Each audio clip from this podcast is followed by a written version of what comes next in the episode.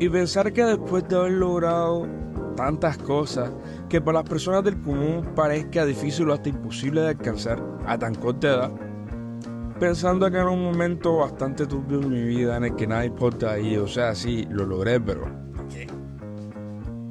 Siento que ahora que están de moda las enfermedades psicológicas y hablar de ellas, creo que es un buen espacio y un buen momento para presentarles las mías. El burnout de mi psique. Algo que solamente nos pasaría a mí y a Yao. Leí en un artículo de una mujer llamada Valerie Young en el que ella estaba hablando acerca de los tipos de síntomas que demuestran o representan el síndrome del impostor y me identifiqué con dos, el individualista y el genio natural. Ese deseo de hacer todo solo porque nadie me ve o porque nadie me apoya, eso sí, sin haber pedido apoyo de nadie, porque si no sale bien hubiese sido peor que haberlo intentado. Ese hambre insaciable por metas aún y más, más y más grandes que sin haber cumplido una, el cerebro te va taladrando porque no alcanzaste ni siquiera la última en vez de la primera. Y eso es feo. Una vez me dijeron, yo no sabría cómo vivir si me pasara algo de lo que a ti te ha pasado. Y pues yo creo que hubiesen hecho lo mismo que yo he hecho. Muchos le llaman vivir como quiere. Yo le llamé sobrevivir.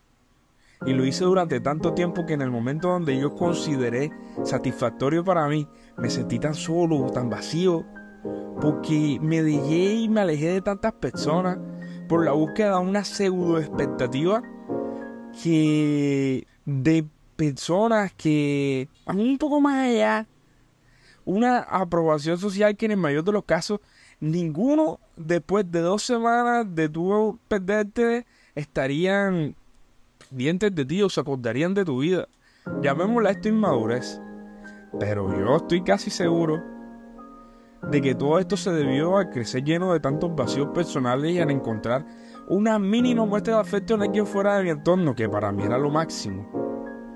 Esa muestra de afecto que muchas veces no encontré en un entorno familiar y que es complejo, porque una cosa es estar dentro de un entorno familiar y crecer. Y otra cosa es que este mismo entorno sea el causante de expresiones como tú no sirves para nada. O cosas así. O sea, que en vez de fomentar tu autoestima, lo que hagan sea pues debajearlo y tirarlo al piso. Que creo que si voy con muchas, Spotify no me dejaría subir este video. O este podcast. O este audio. Y tal vez Facebook tampoco. Siento que Burnout ya estaba desde que yo comencé a tener esos primeros logros, la irreverencia, la falta de tacto para hablar. Creo que son consecuencias de llegar a un punto en el que traté de satisfacer a tantas personas que me exploté. Y como le escuché a alguien por ahí en un momento de mi vida, el espíritu de rebeldía, no, señor, no, señora, no es ningún espíritu de rebeldía, es cansancio mental y psicológico por querer demostrar tu valía a personas que no son relevantes, que ni siquiera merecen tu esfuerzo. Recuerda que todo lo que tú haces lleva consecuencia en ti, te afectas a ti, no a tus padres, ya ellos vivieron, sí, se pondrán tristes o felices por las cosas, pero a la final todas las consecuencias de tus actos recaerán sobre ti, sobre más nadie. Siento que al final, por eso fue que decidí hablar por aquí, para tratar de hacer esa catarsis y sacar el poco de humo que tiene nublada mi visión y mi noción, porque realmente dentro de mis conocidos a los únicos que les pasaría lo que yo les estoy contando es a mí el Yao. Y bueno, este nombre que quise darle a este primer episodio. No por querer ser innovador, porque esta expresión es bien vieja, la usábamos desde el colegio.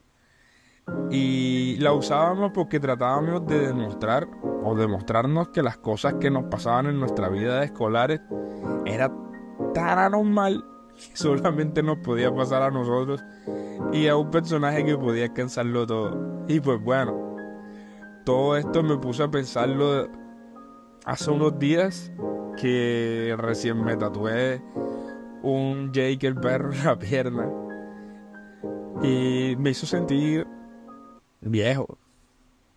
Pero bueno, yo soy Christopher, esto es un podcast por la noche y espero no estar tan introspectivo la próxima vez que nos veamos. Estamos pendientes.